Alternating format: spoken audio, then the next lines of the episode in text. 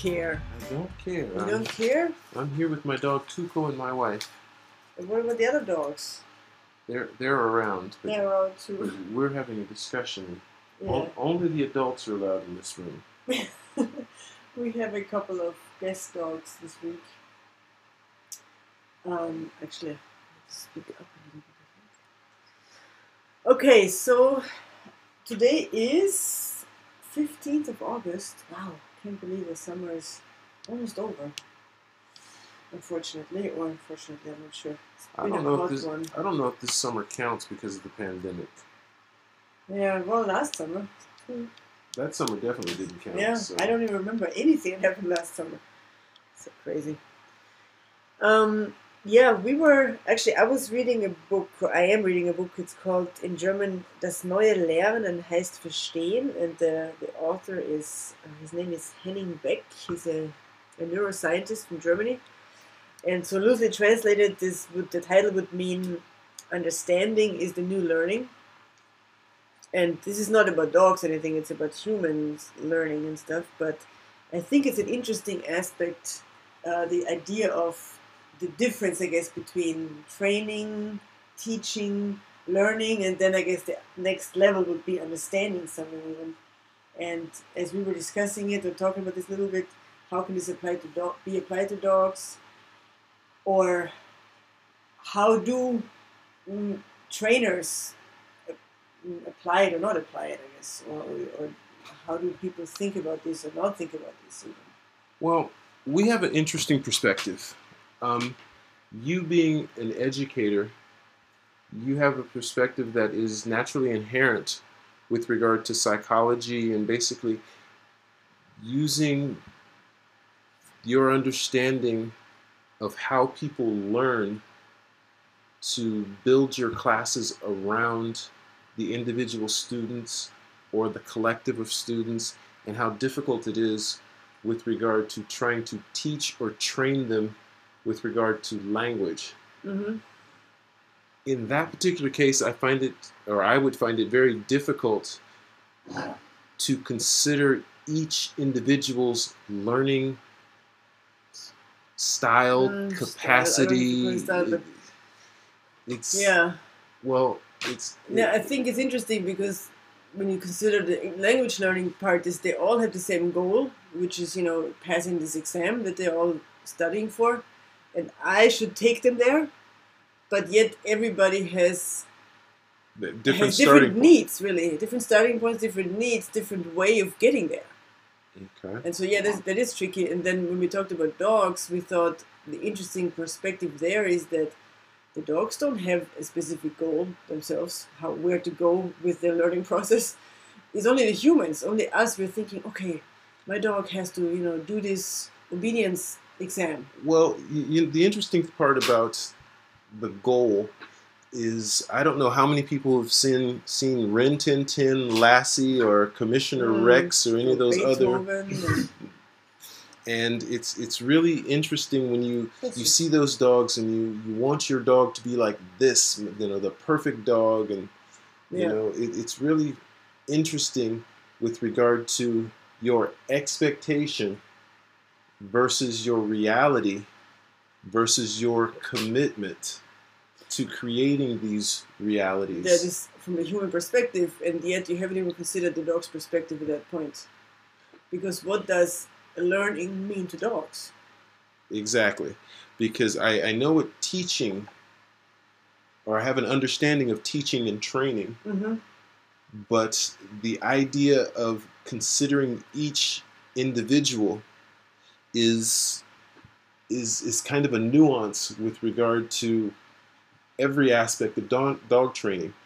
Um, when I am training basketball players, I, I've kind of switched things around. Whereas, it, like the attention that you get for negative behavior is minimal. Mm-hmm. Okay, so if you do negative behavior, you mean as far as behavior that you don't want to see Yes. in the court. Yeah. So in, instead of that, I just say, uh, don't do that. That sucks. Don't do it again. If you do something well, if you do something good, I I yell, I scream, I make a big deal out of it, Yeah. and it, it's really funny to see the reaction when they start to recognize I'm getting yelled at for doing something positive. hmm And all of a sudden, you find that they want me to yell at them. Yeah. They, they want me to put them in a headlock. They want me to go nuts because I'm proud of you, Yeah. because I, I want to see you succeed. And I, I don't see that same methodology with regard to dogs. Yeah.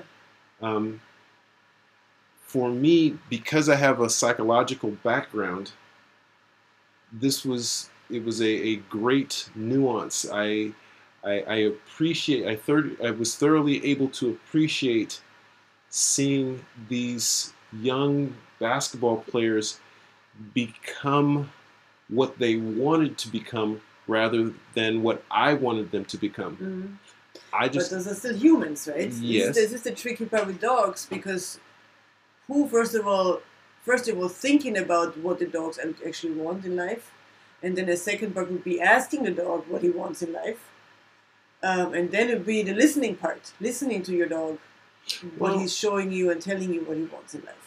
Well, I like to use a, a very obtuse term called learning your dog. hmm Now, this is not correct English, so everybody listening, but I guess as a, It's as a gooder native- English. As a native speaker, you can just make things up as you go, but I guess that's the freedom But we have in the, language. the idea was to insinuate that learning your dog is more more learning about your dog, having a greater understanding of your dog so that you can figure out how to train them or the best way to teach them. Okay, now the difference between training and teaching, though. What is the difference there? Okay, so here's where it gets tricky. Teaching is typically theoretical. It's it's kind of abstract, and you, you want to give knowledge. Teaching Yes, that's teaching. Uh-huh. You, you want to give knowledge. Yeah, Okay. passing on knowledge, basically. so that you are able to draw from a well of knowledge, being able to make better decisions. The learner should make better decisions. Yes. Yeah, okay. Okay, whereas training is more hands-on and practical, hmm hmm where you're developing the ability, so you're developing muscle memory. hmm Uh, you, you don't. At some point, it will be a cognitive response. So you're you're basically increasing hmm abilities.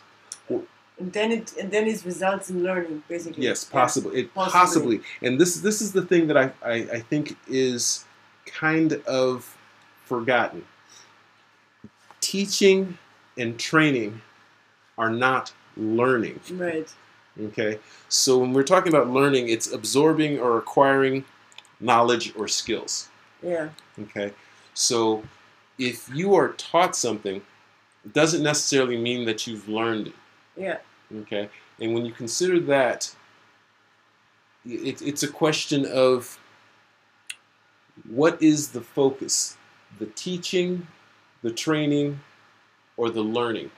Because for me, the, the the idea that I or the question I would have is, don't you only only not only but don't you usually much easier and quicker and better learn things that make sense to you, uh, that are necessary for you, that you can Um, use in real life?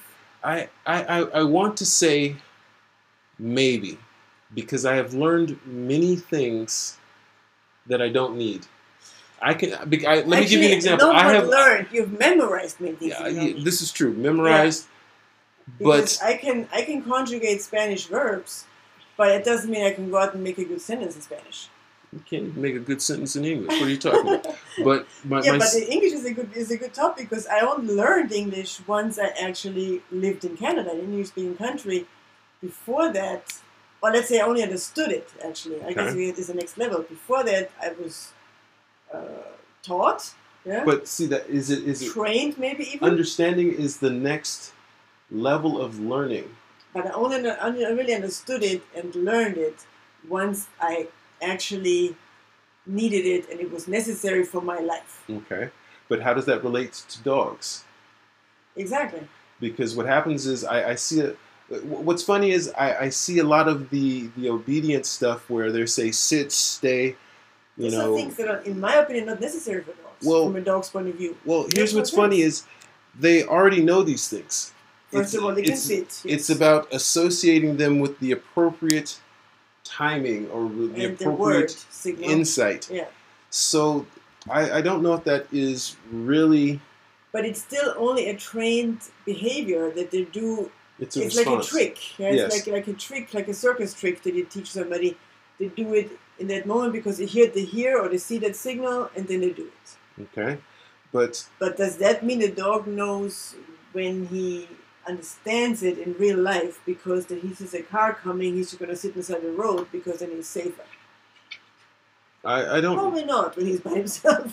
Well- that's my guess. I, I'm not sure because I remember Mimi would not even Yeah, but this was also a learned behavior. true, but, But it was then, learned. You know what? I have a good example. The little Yorkshire Terrier down the road. okay. That's always free, always out, out out and about on the road. Everything that he knows, he learned in life because he hasn't gotten hit by a car yet. Because he knows how to walk to the side when a car is coming. That- And I'm sure nobody was out there with him teaching him this because they don't really. I mean, they probably care about him, but they just let him be. well, I, I don't know, but my, my question. You know who I mean? You've seen him, right? Yeah, You've I've seen out him. I, I, I've jumped out of the car trying to catch yeah, him. but to, he's com- completely confused if you try to do this because he's like, I do this every day. What are you doing? I'm always out here. But I, I, I think that there is a disconnect for humans thinking that they are learning their dog. Or In the sense of getting to know the dog. Yes. Right? Yeah. whereas it's it's But their are they really? it's I mean, that would be the question for, I guess, for people who listen to this and for dog owners. Is that in the back of your mind that you really want to get to know your dog, or is in the back of your mind, I want my dog to learn this because this is what I think is or I want to train my dog I or teach my, my dog. dog. Exactly. which I think is funny because if I don't know enough about my dog, it will be more difficult to train him to do you know things. Anything. What is what is my dog's motivation? Yeah. What does he like? What does he not like? Yeah. You know, how can I communicate with something that he doesn't like? You know, uh, I can remember we used to have liver pate everywhere we went. If we really were in a in a, an emergency situation, we, we whipped out the liver pate and all bets are off. Whatever the dog was doing, they stopped, and that that was not a learned behavior. That was a response to liver pate. liver pate. but we knew the response we would get when we have liver pate. Okay, that there was a standard. There was a standard response, a, it was a management tool in a way. but I, I I I wonder because a dog can learn how to pull on a leash by the owner using a flexi leash all the time. Sure. Or just following. Basically, even if it's not a flexi leash, if you follow and the dog pulls, the dog will learn. Okay. I, I can remember several circumstances where the the owner was so aware that the dog pulled that they would wrap the leash around their their arm like 12 times and you know get ready for the two hand pullback Mm-hmm. that is never in a it, it- just really was a situation where how is this going to be a, an Yeah. enjoyable walk Yeah. where the, the owner prepares for the battle that this walk is going to be. And the dog probably too, because the dog already associates the walks with those Yeah. kind of things. So So I, I, I then, then you have dogs who don't like to go for walks anymore because the walks become such a struggle. That happens too. but I, I, I just wonder: is it considered how the dog learns? Yeah. Is is this a method that would increase the quality or the success of training or, or teaching? Because I, I I don't know if that's a consideration. I, I wonder: is it our background that forces us to to think about the Yeah. learning aspect? Yeah. is is that something that should be more involved with regard to training instead of yes we did a study and dogs do this this this and this naturally and we've decided to improve our training methods by these standard things that dogs do i Yeah. mean Yeah. I, I I think standardized training is always a problem, just like a standardized test. for everybody or a standardized school system in a way causes certain problems. Well, I, I wonder because I think about the, the puppy courses where, okay, I'm going to bring 12 people together with puppies and I'm, I'm going to actually try to train them to do these basic things. Well, there, there are different things that are appropriate for different dogs. Like you have big dogs that mature more slowly. Mm-hmm. You have small dogs who have to think quicker, have to mature quicker because they're smaller, and if they don't, you know, mature quickly, then they will be put themselves in harm's way.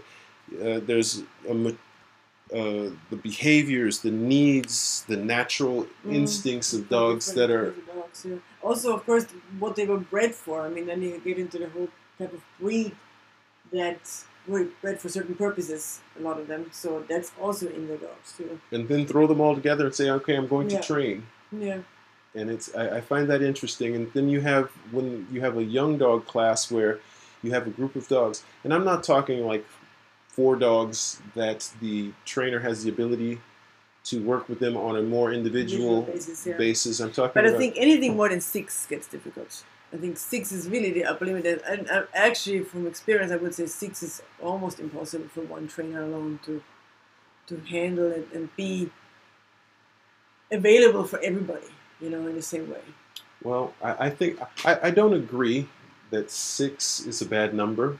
I think if you put the dogs in the car, you can have as many people as possible, and you have the same kind of trouble. So, so I'm thinking one on one is best. One on one is best. I agree with that. Yeah, I think group classes. is but it's I think it's a it's a challenge. I, I, I think the idea of training a dog in a group situation puts an unrealistic circumstance on the dog. Mm. Okay, your your friends are here that you play with on a Mm. constant basis, or maybe dogs that you don't know, and I expect you to react this way. Mm. I, I, I don't know if that's the best circumstance. Mm. So Yeah, actually, for me, the whole idea of training is already problematic. Honestly, I don't even like the idea of this is my buddy, my friend. It's like my best friend. I'm not a human best friend. I'm not gonna go out and think about what am I gonna train her today to do. You know, when I meet her, and we go for a walk together. You know, and for me, it's with a dog. It's it's pretty similar. I'm not thinking about what do I train my dog when we're out walking. Well, I think all training, learning, and teaching should begin with bonding. Yeah. It's like it's easier for me to ask my friend to come play basketball with me after we're friends. Strangers usually don't want to be on my teams. I can't imagine why. but I was always picked first, though, and that was important. You were picked first. always picked first. So you never went to the trauma, or went through the trauma of being being picked last.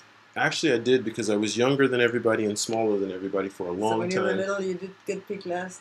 Yes, but then I grew up. Well, the problem with me was I, I was a, a year ahead. So when everybody else So was everybody was already older. by about two years. But yeah, yeah. So- you were smallest in that group, and they thought you could. He can't do nothing. But what they didn't know is I had a big brother, and if they didn't let me play, he was going to beat you all up. So so they never picked you because they were scared. exactly, Uh, that's a good thing. didn't matter whether I was they were scared or not. It mattered whether I played. But my, my circumstances with regard to it's how do you teach somebody who you don't understand their needs, their their motivations. their- Well, no, I think you can because because there is certain mechanical training I guess you can do that. Let's say let's say there is this um, this tra- not a trend I don't know what it is, but there's people who think it's a great idea if I board and have my dog trained, like I board my dog with a trainer and tell this person to you know in four weeks I'm gonna come pick him up and the dog will be perfect. finished, perfect. I want you to train the awful Right. out of my dog. train the awful out of my dog, and when I come back, he's done. Well, that's well, mechanically it's possible because the trainer is a trainer. He will do well as far as teaching the dog certain but things because the dog is not going to go back into the same circumstance with you as he was with the, the trainer. So if I want to train the awful out of a dog, I'm Then going to have to train the awful out of the person. And then we'll consider how to train. Yeah. So, for in it's, it has been my experience that the training begins with the individual who owns the dog. Then we find out about the dog, and then we basically develop a plan so that we can go further. Yeah. Now you can train a dog. It just takes such a long time to train a dog without knowing it. Yeah. That is more, in my opinion, of impressing your will on the dog. Yeah. Actually, I'm not even sure it takes a long time because depending on the dog, I suppose, but there's a lot of dogs who will just sort of adapt quickly to the situation and will just, if you communicate well enough what you want from them, they will actually do it because they Mhm. understand you. Um, but of course, a lot of the things they're gonna do are not gonna just transfer over to the owner, and the dog will do the same thing. We know people who actually had the dog in boarding training, and then the dog came back, and everything was back to the way it was before. Well, but that Nothing I, I have to say there was nothing more ridiculous than finding out what that person did Yeah, to train. I mean, literally, you what you do is you put nails in a can And throw it in front of the dog's the- nose when he pulls. when the dog pulls. and, In, in mean, my mind, it's like you know, and it worked perfectly fine as long as the trainer was there throwing the can at the dog. but the trauma that But then the owner was alone with the dog. She's like, "What am I going to do now? I can't be carrying out this can all the time. I don't want to do this." Mm. Of course, and then it just went back to, the way it always was. actually it became worse because the dog, the the, the trust. Yeah. yeah, it's like this person is throwing a can with nails in it, and I'm supposed to trust you. Yeah. You were there when he threw that, so you didn't, you didn't protect me. and then you started doing it yourself. Yeah, it's so strange to me how we think we have to treat dogs or other animals. In fact, it's, it's not much better. But that's training. But it's training, they say. I don't know. It's so crazy. Well, it makes life more interesting to have such diverse opinions. But I, I, I I'm I'm stuck in my infantile psychological stage where I, I consider how the dogs learn, and you know I, I try to have these conversations and try to understand, and then I try to train, Mm. then I try to teach. Um, it doesn't always work, but at least I have a, a friend that I can play with as well as try and help to Yeah. get to where they need to be or where I feel they need to be. Because for me, at least, in my opinion, first of all, there either we can say every dog is perfect anyway, the way they are, or we can say nothing has to be perfect. It doesn't really matter. Mm. you know. But the idea of, of you will never make a mistake again or everything will go smoothly forever and ever, we just have to get rid of that illusion, I think, as people to, to always try to find everything perfect and put everything in categories and I, I think you're being oversimplified when you say no mistakes. There's no such thing as a mistake. I, we call that experience. yes exactly And then Yeah. dust your, then dust your knees off. make it sound nicer right yeah so we got dogs with a lot of experience and they help us make new experiences but nobody's making any mistakes here we're just all doing what we know and yeah what we can do so anything else You Pick me first. Pick me first. so please pick him first before he it gets traumatized again. And yeah, other than that, I just say, entdecke deinen Hund. Also wenn dir der Podcast oder die Folge gefallen hat oder auch überhaupt unser Podcast dir gefällt und du vielleicht auch mehr zu dem Thema, ähm, zum Thema Lernen oder auch Kommunikation mit Hunden oder den Unterschied zwischen Lernen und Verstehen und so weiter, was wir halt in dem Podcast immer so besprechen. Wenn du mehr dazu wissen möchtest und verstehen möchtest, dann interessiert dich vielleicht ähm, unser Online-Kurs, der am 3. Oktober startet, ähm, nennt sich Eintauchen in die Sprache der Hunde. Das ist die erste Stufe eines vierstufigen Kurses, aber die erste und auch die zweite Stufe können ähm, von allen Leuten, also die Hunde haben oder eben über Hunde was lernen möchten oder mit Hunden arbeiten, äh, besucht werden oder, oder die können daran teilnehmen. Es ist nicht Voraussetzung, dass ich quasi alle vier Stufen machen muss. Nur wenn ich die Hundetrainerausbildungen bis zum Ende machen möchte, dann müsste ich alle vier Stufen äh, durchmachen. Aber wie gesagt, die erste Stufe beginnt am 3. Oktober. Das ist ein 20-stündiger Online-Kurs, dauert dann bis kurz vor Weihnachten, bis also Mitte Dezember circa. Äh, dieser Kurs ist zu 100% online, findet wöchentlich statt, äh, immer mit Live-Webinaren, immer sonntags Vormittag. Und ähm, ja, es, es wird eine kleine Gruppe sein. Es ist mir immer sehr wichtig, dass auch wir genug Zeit zum Diskutieren und zum Besprechen der ganzen Themen haben. Äh, es sind noch einige wenige Plätze frei, also wenn noch jemand Interesse hat, bitte schnell anmelden oder auch mir Bescheid sagen oder auch wenn du Fragen hast, natürlich einfach mich mal fragen. Und ja, dann freue ich mich über Rückmeldungen äh, von euch. Bis dann!